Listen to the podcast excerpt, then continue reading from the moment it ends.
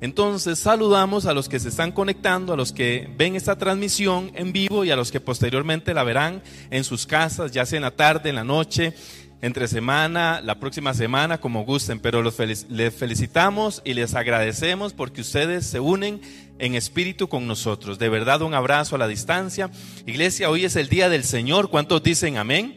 ¿Cuántos vienen con esa potencia, con ese deseo de escuchar palabra de Dios? A ver, ¿cuántos dicen amén? ¿Cuántos vienen con deseo de escuchar la palabra de Dios? A ver, ¿cuántos se levantaron hoy en la mañana y dijeron, Señor, háblame de verdad, necesito que me hable, Señor. Hoy necesito una palabra de parte de Dios, ¿verdad que sí? Qué lindo cuando uno se levanta con esa expectativa en la mañana y de una vez uno dice, Dios, hoy es domingo, día de congregarnos, gloria a Dios, qué lindo. Solo el pastor amanece así. No, todos aquí amanecemos así, ¿verdad? Es más, démosle un aplauso a los que están en casa para que oiga el júbilo que hay en este lugar. La presencia de Dios está en este lugar. Aquí está la presencia del Señor.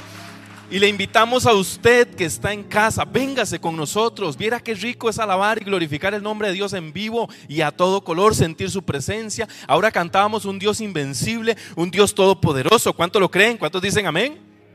Les invitamos a ustedes que nos acompañen. Todavía queda espacio.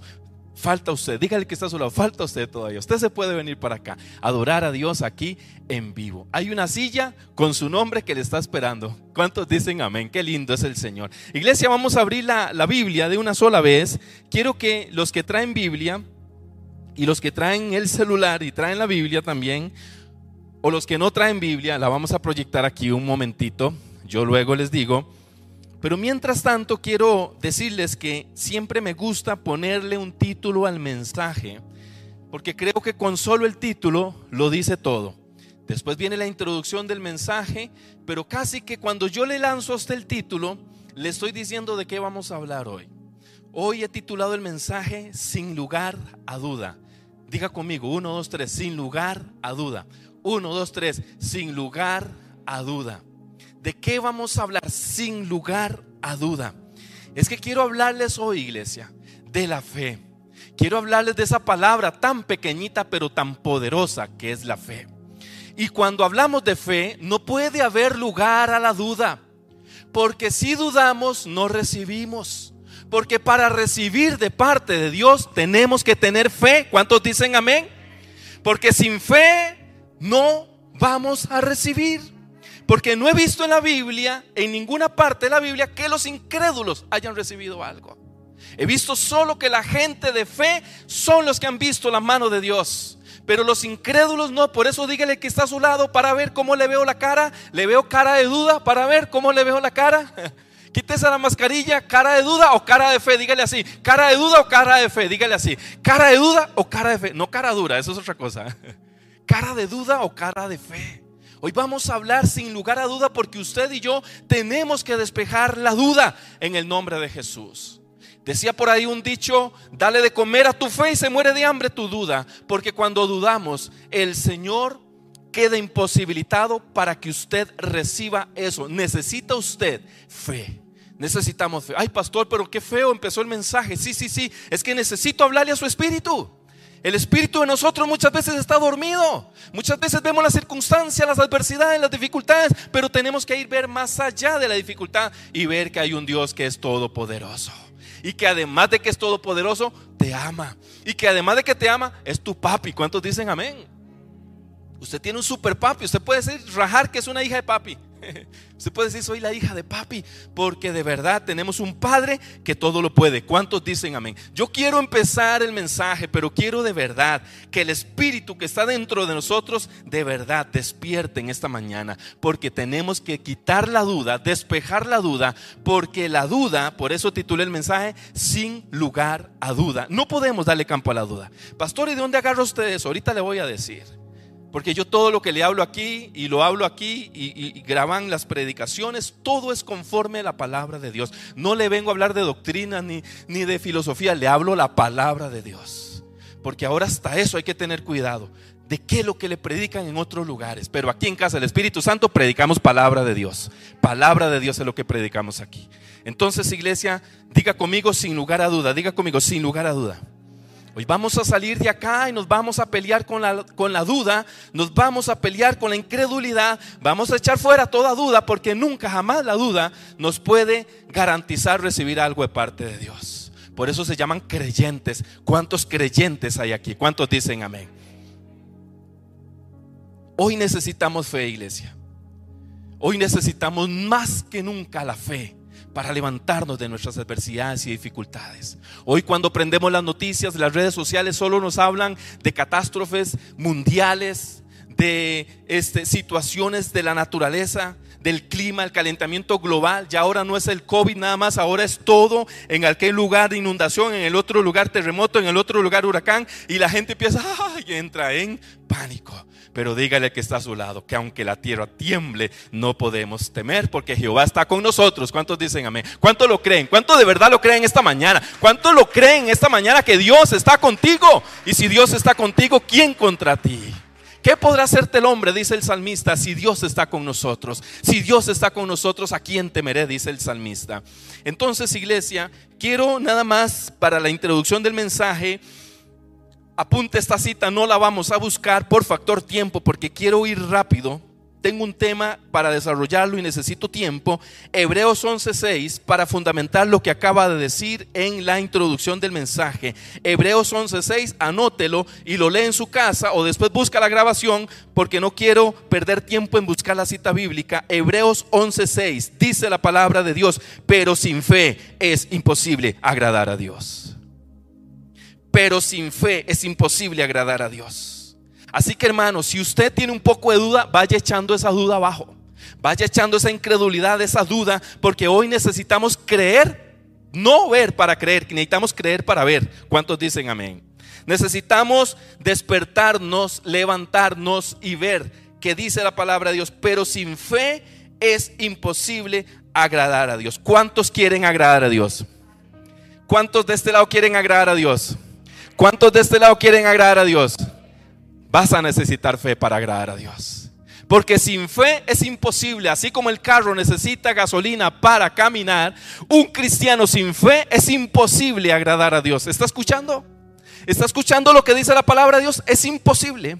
Así que hoy usted empiece a hablarle a su espíritu, va a tener que incomodarlo, va a tener que hablarle, porque hoy vamos a tener que creerle a Dios. Hoy vamos a tener que creerle a Dios. Pero sin fe es imposible agradar a Dios, porque es necesario que el que se acerca a Dios crea que le hay y que es galardonador de los que lo buscan. ¿Cuántos dicen amén? ¿Cuántos aquí buscan al Señor? Si usted busca al Señor, si usted busca al Señor, si usted busca al Señor, usted lo va a encontrar. Y si usted busca al Señor, Él es galardonador de los que le buscan. ¿Está escuchando? Está escuchando que la Biblia no cuenta, no se, no relata historias de los perdedores, de los que abandonaron, relata de los vencedores, de los que tuvieron fe y prosiguieron hasta alcanzar aquello por lo que habían orado. Eso es lo que vamos a hablar hoy, iglesia. Por eso el pastor anda inyectado hoy, ando inyectado, porque esto es, este tema de la fe, el primero que tocas a mí, porque el primero que me espabilas a mí, Dios. Dice, pavílese papito, porque usted tiene que llevar un mensaje de fe. Porque qué bueno y qué difícil, por decirlo de alguna manera, es hablar de fe cuando prendemos las noticias y todo es caos.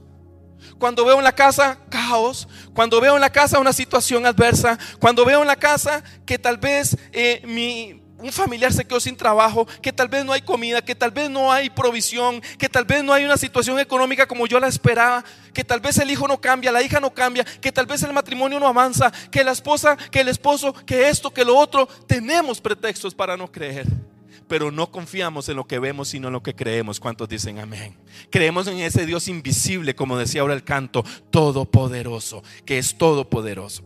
Entonces, iglesia, quiero comenzar a desarrollar el mensaje y hoy quiero hablarles de una historia que me ha impactado, se lo voy a decir así. La he leído muchas veces, pero la leí este fin de esta semana, a partir del lunes he venido estudiándola y la leí con ojos diferentes con ojos de fe, con ojos de, investigar, de meterse, de tratar de ponerse en los zapatos de la persona, porque mira qué bueno es cuando usted lee una historia en la Biblia, un pasaje, y usted inclusive lleva y va a investigar la cultura, cómo era, y entonces usted se da cuenta de que de verdad la fe nos hace hacer cosas impresionantes. Porque dígale al que está a su lado, la fe no es pasiva, la fe es activa. La fe te pone a actuar, la fe te pone a moverse, la fe te pone a hacer.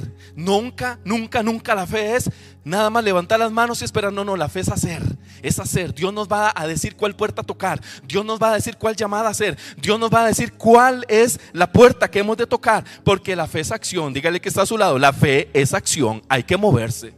Y eso es lo que vamos a ver hoy en esta mañana de gloria, de bendición y de poder. Una historia de una mujer impresionante, una mujer en la Biblia que se llevó las cinco estrellitas de parte de Jesús. Le dio así, le alzó el, dedo y dijo, wow, mujer, de verdad, de verdad. Vamos a ir a Marcos, ahora sí, saque su Biblia, ahora sí le voy a dar tiempo que busque la escritura, porque sé que hay perlitas escondidas que usted va a tener que tachar ahí o apuntar, porque en esa libretita que usted trae se va a llevar perlitas, maná escondido hoy. Hoy Dios le va a dar a usted pan, le va a dar a usted maná. Y hoy Dios nos va a hablar de la fe y nos va a hablar de lo que produce la fe. Es que la fe produce algo en nosotros la fe produce algo en nosotros. Marcos 5, a partir del verso 25, leo para ustedes, y ustedes me siguen desde su Biblia, si lo pueden proyectar en pantalla, se les agradece montones. Marcos 5, 25 en adelante dice de la siguiente manera, pero una mujer que hacía 12 años, ¿cuántos años? 12 años padecía de flujo de sangre y había sufrido mucho. ¿Cuánto había sufrido? Mucho de muchos médicos y gastado todo lo que tenía y nada había aprovechado. Antes le iba peor. Verso 27. Agárrela en el aire, iglesia. Cuando oyó hablar de Jesús, subraye. Cuando oyó hablar de Jesús, subraye cuando oyó hablar de Jesús. Iglesia, la fe viene por el oír y el oír la palabra de Dios. Esta mujer escuchó hablar de Jesús, escuchó hablar del Hijo de Dios. Y yo quiero preguntarle en esta mañana, ¿qué has escuchado hablar de Jesús? ¿Qué te han contado de Jesús? ¿Qué has experimentado de Jesús? ¿Qué te han hablado de Jesús? Porque dice que cuando ella oyó hablar de Jesús, yo me ponía a pensar, ¿qué escuchó hablar de Jesús? Ayer conversaba con un pastor y me decía, pastor, ¿qué opina usted de esto? De un personaje muy conocido, no voy a decir el nombre por respeto a esa persona, pero él decía que ya no prediquen, que ahora contemos la historia. Él decía, publicó algo donde él decía, ya no es necesario predicar, o no prediquen, algo así decía, no prediquen, ahora cuenta tu historia personal. Y me decía el pastor, ¿qué opina usted, pastor, de esto? Y yo le dije, pastor, es una palabra muy romántica, muy bonito. Yo puedo contarles mi historia a ustedes, se vale contar mi testimonio, contar mi historia, pero mi historia a ustedes lo más que va a hacer es tal vez motivarlos un poco, pero si les cuento la historia de Jesús, la historia de Jesús cambia vidas. La palabra de Dios dice, hijo, le dijo Pablo a Timoteo, predica tiempo y fuera de tiempo, predica la palabra de Dios. Lo que cambia vidas es la palabra de Dios, no es la experiencia de alguien, no es la experiencia del pastor.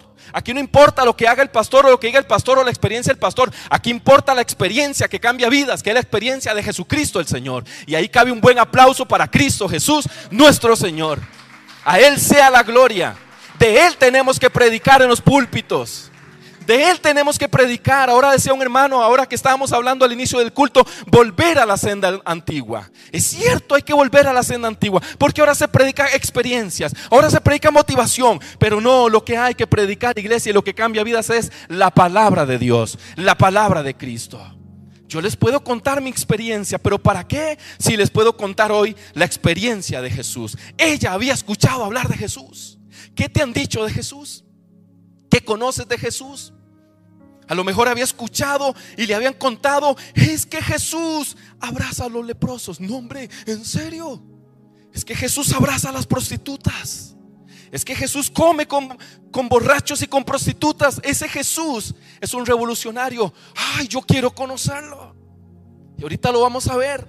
Porque este tema se las trae. Este tema va a levantar puya, va a ver que sí. Alguno le va a dar comezón, va a ver que sí. Porque es un tema no apto para religiosos. Ella escuchó hablar de Jesús, no escuchó hablar de la religión, escuchó hablar de Jesús, el que te ama.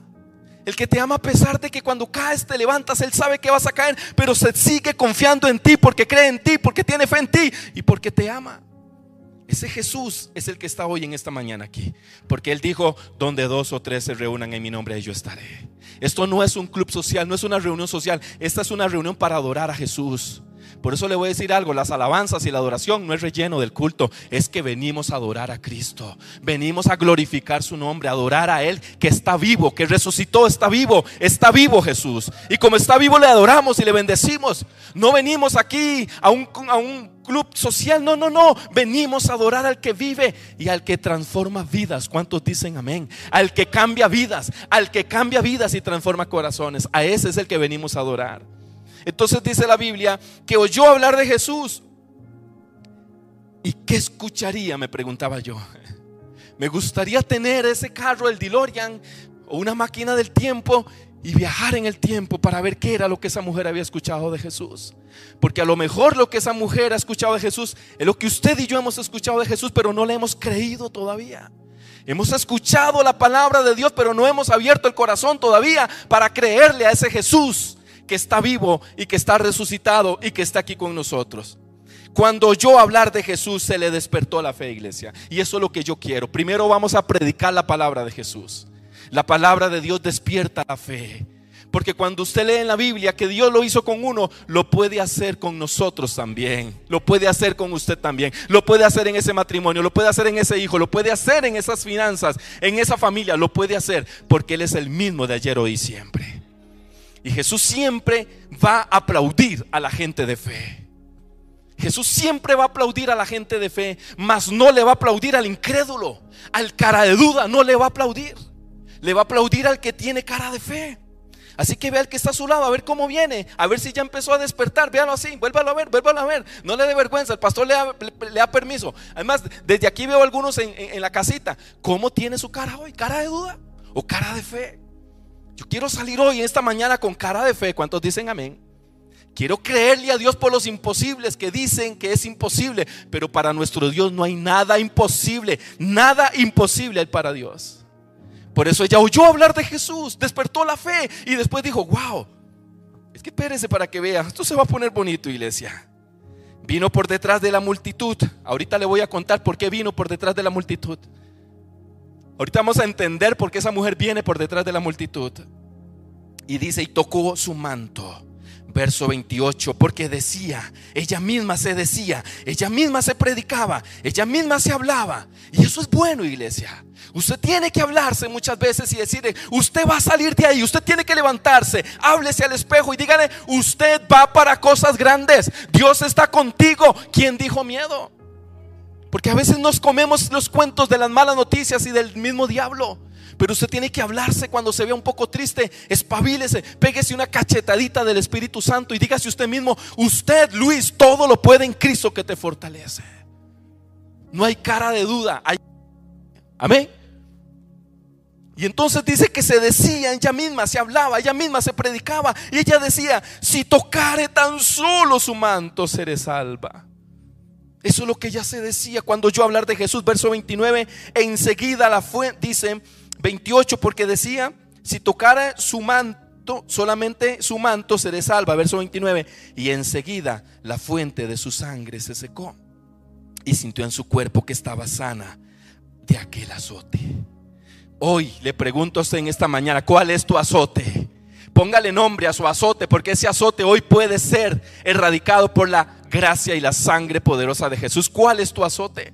Dice que ella vino, tocó a Jesús y en el mismo instante fue sanada del azote. Y dice la Biblia, verso 30, luego Jesús conociendo en sí mismo el poder que había salido de él, volviendo a la multitud, dijo, ¿quién ha tocado mis vestidos? ¿quién ha tocado mis vestidos?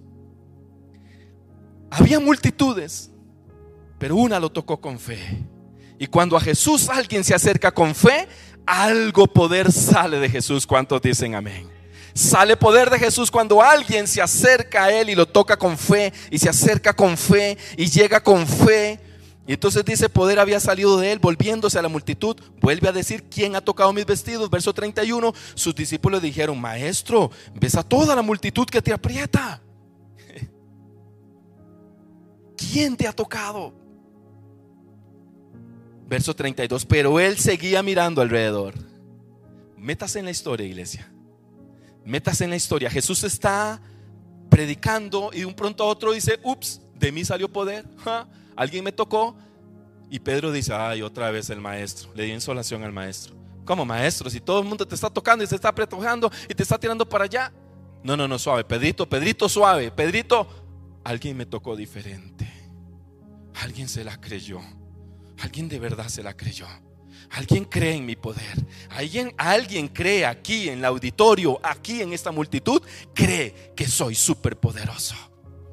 Y como nadie hablaba, Jesús siguió mirando a todo mundo. Y dice la Biblia que la mujer llena de miedo, verso 33, entonces la mujer temiendo y temblando, subraye, temiendo y temblando, subraye, porque ahorita van a ver por qué ella estaba, por qué lo tocó por detrás y por qué estaba temblando, por qué estaba temblando y temía. Sabiendo lo que ella había sido hecho, vino y se postró delante de él y le dijo toda la verdad. Ahí le contó toda la historia, imagínense. Verso 34. Y aquí esto es precioso. Subráyelo también. Y le dijo, hija. Diga conmigo, hija. Una, dos, tres, diga, hija. Oiga cómo el Señor le llama y ahorita va a entender usted por qué Jesús le dijo hija. Iglesia, vea, le voy a decir algo. Cada vez que lea la Biblia, todas las palabras de la Biblia tienen una razón del por qué fueron escritas. No fueron porque el guionista dijo, no, fue el Espíritu Santo que quería que esta palabra quedara así. Y se lo voy a decir con el estudio, con la investigación que hice. Ahorita va a cobrar sentido lo que le estoy predicando. Ahorita vamos a entender de una mejor manera. Le dijo, hija, tu fe te ha hecho salva, vete en paz y queda sana del azote. Iglesia, este pasaje es impresionante. Es un pasaje de pura fe.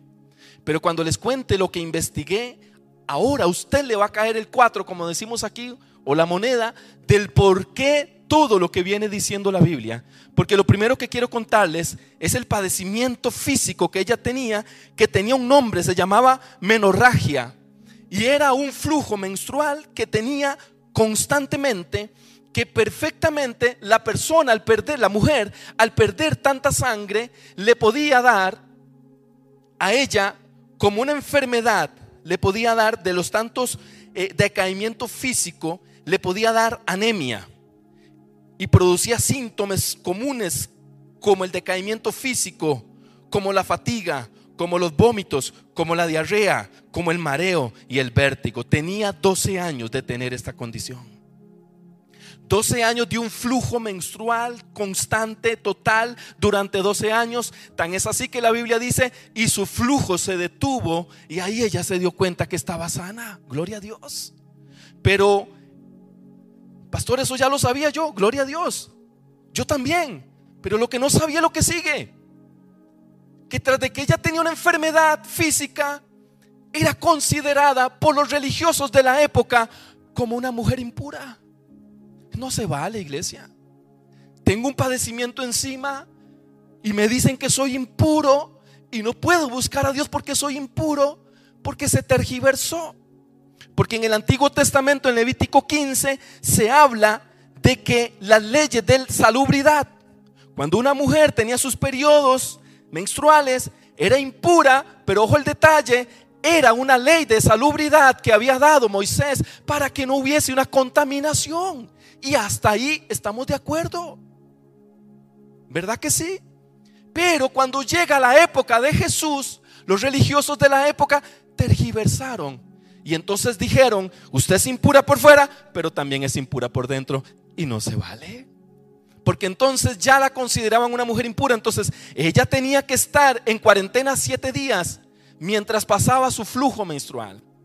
Y cuando pasaba tenía que hacer un sacrificio y llegaron del sacerdote y decirle, tengo ocho días de que ya se fue el flujo, ahora ya puedo acercarme a la gente, porque todo lo que ella tocaba era impuro, donde se sentaba era impuro, donde se acostaba era impuro, sus trajes era impuro, todo era impuro tenía una cuarentena de siete días más ocho días, pero resulta que ella vivía confinada a una cuarentena de por vida porque tenía 12 años de que no podía salir a la calle. Entonces los religiosos de la época la tenían tachada, le, le, le tenían un estigma de impura, una señal de impura. Usted no puede ir a la casa de Dios. Usted no puede ir a la iglesia a buscar de Dios porque usted es una mujer impura. Pero vaya tomando nota, un padecimiento físico que traía debilidad, que traía dolor, que traía vómito, diarrea, que traía un montón de cosas durante 12 años. Ahora súmele que la consideraban una mujer impura. Y ahora súmele lo que le voy a contar. La cultura de la época era una cultura hiper machista. Era una cultura donde la mujer no tenía voz ni voto. Era considerada como un objeto la mujer, como un bien mueble. La mujer no tenía derecho de escoger, no tenía derecho de votar, por decirlo así. Era una mujer en una cultura patriarcal, una cultura machista, totalmente machista. La mujer no podía hacer nada. Uno, si un hombre era encontrado siendo infiel con una mujer soltera, el sinvergüenza este podía tomarla como esposa.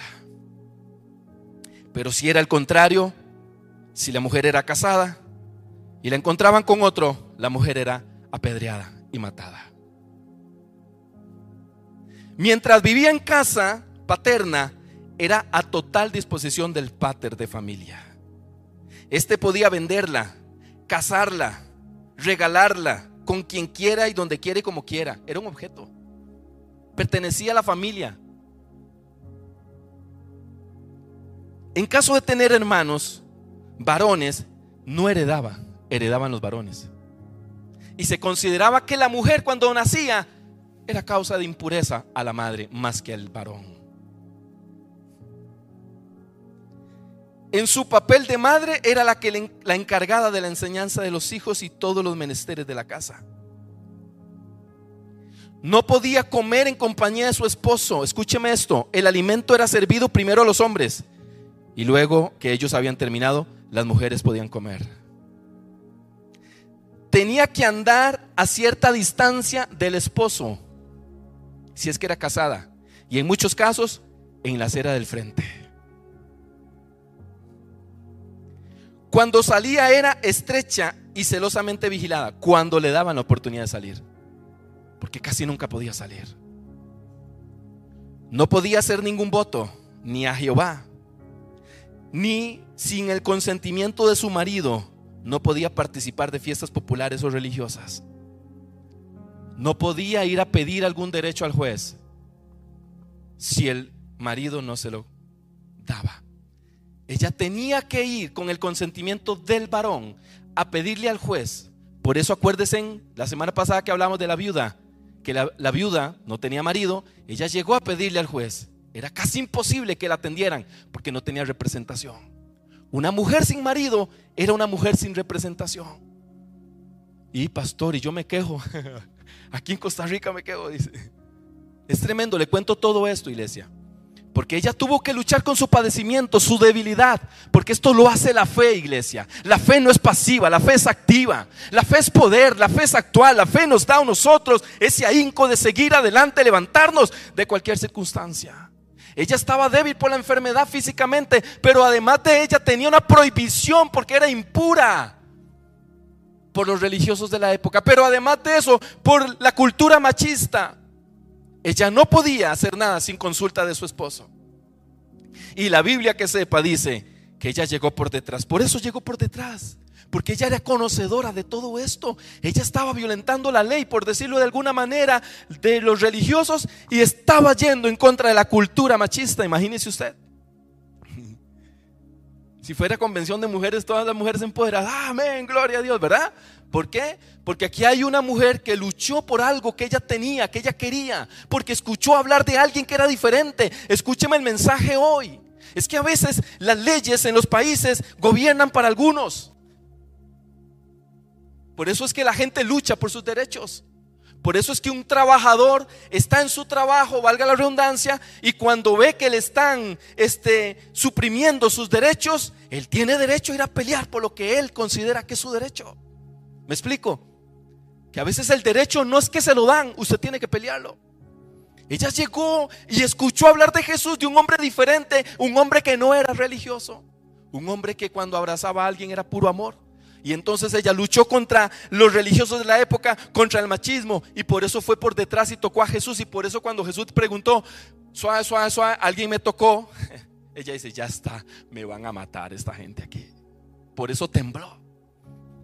Pero yo quiero que usted se lleve este mensaje. Porque Jesús siendo judío, conociendo las reglas de la época, conociendo el machismo de la época, conociendo también la religiosidad de la época, Jesús el Señor viene y le dice, hija, tu fe te ha salvado. Vea qué lindo. Jesús le hubiera dicho, eh, ¿qué le pasa a usted? Devuélvame el milagro, vaya, pida permiso. ¿Qué anda haciendo hasta aquí, sonza, jupona, cabezona? Váyase. Vea el amor del Señor. Y si estuviéramos en esta época, el Señor seguramente le hace así, le hace así le hace un aplauso. Denle un aplauso a esta mujer de verdad que hoy nos da cátedra de fe. Esto se llama fe, iglesia. Y si usted cree que esa persona no tenía todo cuesta arriba, ahora usted va a entender y usted va a salir de aquí con las pilas puestas porque a veces creemos que solo nosotros tenemos las, las cosas cuesta arriba. Y nos damos cuenta que mucha gente la está pulseando, la está pellejeando. Pero nos damos cuenta aún más del amor, la misericordia de Dios, de ver a un Dios que a través de Jesús le dice, hija, bien hecho, tu fe te ha salvado. Cuando Jesús le empoderó y le dio el sello, todos le abrieron campo a la mujer de fe y ella llegó con su milagro. Tal vez si era casada a contarle el marido. ¿Cuánto le dan un aplauso al Señor? La presencia de Dios. ¿Dónde andaba mujer? ¿Dónde andaba mujer? Me llamó hija. ¿Dónde andabas? Me llamó hija. Le llamaban impura en la calle. Jesús le dijo hija. Le llamaban objeto en la calle. Jesús le dijo hija. ¿Cuál es el estigma, el sello, la señal que te han puesto en la calle? ¿Cómo te dice la gente en la calle? ¿Cómo te llama Dios en esta mañana? Te llama hijo, te llama hija, te llama hijo de Dios, te llama hija de Dios. Dígame si eso no es un regocijo para nosotros. ¿Qué me importa los epítetos que me pongan en la calle? Si el maestro me llama hijo, imagínense el poder con la que llegó esa señora después de 12 años, de que todo el mundo la tachaba, la señalaba como la impura, como el objeto. Seguro todos le decían a la familia, no, qué desgracia, qué maldición. Tras de eso una mujer que es impura y tras de eso, no, qué maldición. Pero se topó con Jesús, con un hombre diferente. Porque le voy a decir algo, Jesús no es religión, Jesús es relación. Jesús no es religión, es relación. Cuando tenemos un encuentro con Jesús, sabemos que las cosas cambian, iglesia. Así que yo traje este mensaje, iglesia, para que usted hoy se empodere y se levante y usted diga, yo de aquí salgo diferente, reconociendo que el Señor me llama hijo, que el Señor me llama hija. Y dice la Biblia, y ese día fue libre de ese asombro. ¿Y sabe qué interpretaba yo? No solo el azote de la enfermedad, el azote religioso porque encontró en Jesús alguien diferente. Y el azote del machismo porque a partir de ahí comenzó a ganar respeto. Porque el mismo Jesús que era tan famoso, Jesús que había ganado tanto auge en las redes sociales y que tenía tantos seguidores, Jesús la empoderó al decirle, hija, vete en paz, tu fe te ha sanado, vete libre de ese azote. Eso es lo que Dios quiere hacer en esta mañana con nosotros. Yo quiero preguntarle a cada uno de ustedes, véame para acá, por favor, dígame cuál es su azote. Dígamelo ahí, ¿cuál es su azote? ¿Cuál cree usted y considera que es su azote? ¿Cree usted que su situación está más complicada que esta mujer? ¿Considera usted que su situación está más complicada que la de esta mujer? Aunque yo sé que cada quien tenemos una prueba o una lucha y la prueba de cada quien no es de menospreciar porque todos tenemos pruebas diferentes y no por ser una prueba grande o pequeña, no, no, todos tenemos pruebas y para mí la prueba puede ser más dura, por decirlo así, aunque usted la vea tal vez más pequeña, pero todos tenemos y merecemos respeto en nuestros lutos que pasamos. Pero le voy a decir algo, Jesús el Señor está hoy en esta mañana, ¿cuánto lo creen? ¿Cuántos creen que Jesús dice la palabra de Dios? Yo es donde dos o tres estén ahí, yo estaré en medio de ellos. ¿Cuántos lo creen? ¿Cuántos lo creen de verdad? Ella dijo, yo hablar de Jesús y ella dijo, si tan solo tocara su manto. ¿Cuántos hoy en esta mañana dicen, si tan solo yo tocara su manto, tocara su corazón, tocara su alma, tocara su corazón? Por eso les decía iglesia que no se puede, no se puede agradar a Dios si no hay fe. No se puede agradar a Dios.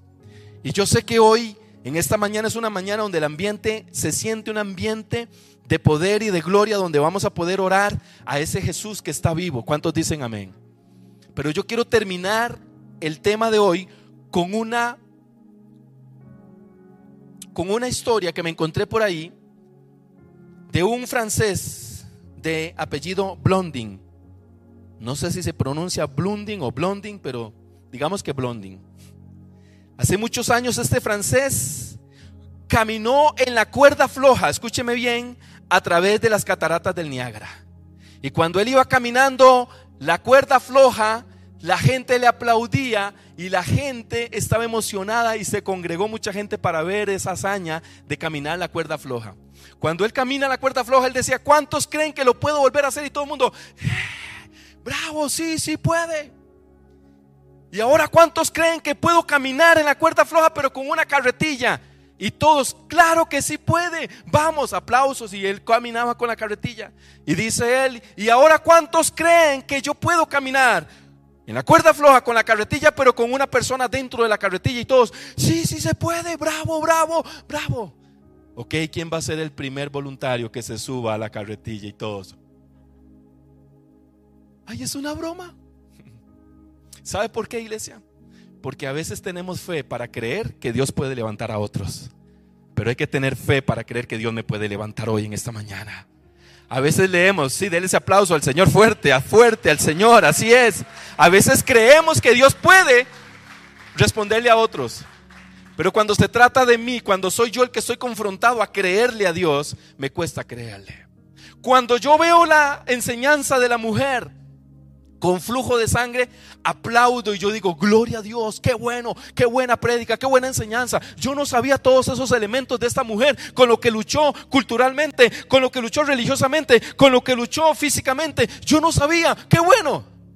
Y le aplaudo. Pero ¿por qué no creemos?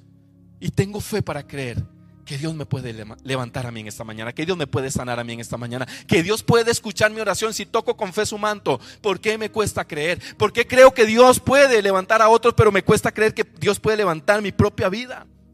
¿Por qué me cuesta tanto creer que Dios me puede sacar de este abismo, sacar de estas cosas, de estas situaciones? ¿Por qué me cuesta tanto? Iglesia, ese es el meollo hoy. Quiero que se ponga de pie, si es tan amable. Ya vamos a despedir la transmisión. Y yo quiero que usted, así con mascarilla y todo, dígale al que está a su lado esto. Dígale esta palabra profética. Dígale así. Dígale así, señálelo, dígalo. Dígale. Dígale que está a su lado, súbete a la carretilla de la fe. Dígale así, súbete a la carretilla de la fe. Súbete a la carretilla. Y ojo, ojo, ojos, porque usted le va a seguir predicando. Usted le va a decir, no esperes 12 años. Dígale así, no esperes 12 años. No esperes 12 años. Súbete hoy a la carretilla de la fe. ¿Cuántos dicen amén? ¿Cuántos dicen amén? Subirnos hoy a la carretilla de la fe. ¿Por qué esperarme 12 años? Porque hoy puede ser el día de mi milagro. Hoy puede ser el día de tu milagro. Jesús es el mismo de ayer, hoy y siempre y está pasando por este lugar. Está aquí con nosotros, iglesia. Y Él tiene poder y Él no es indiferente. Y esta mujer luchó contra viento y marea y logró un objetivo. Jesús le dijo, vete, hoy has sido libre de tu azote. ¿Cuál es el azote suyo?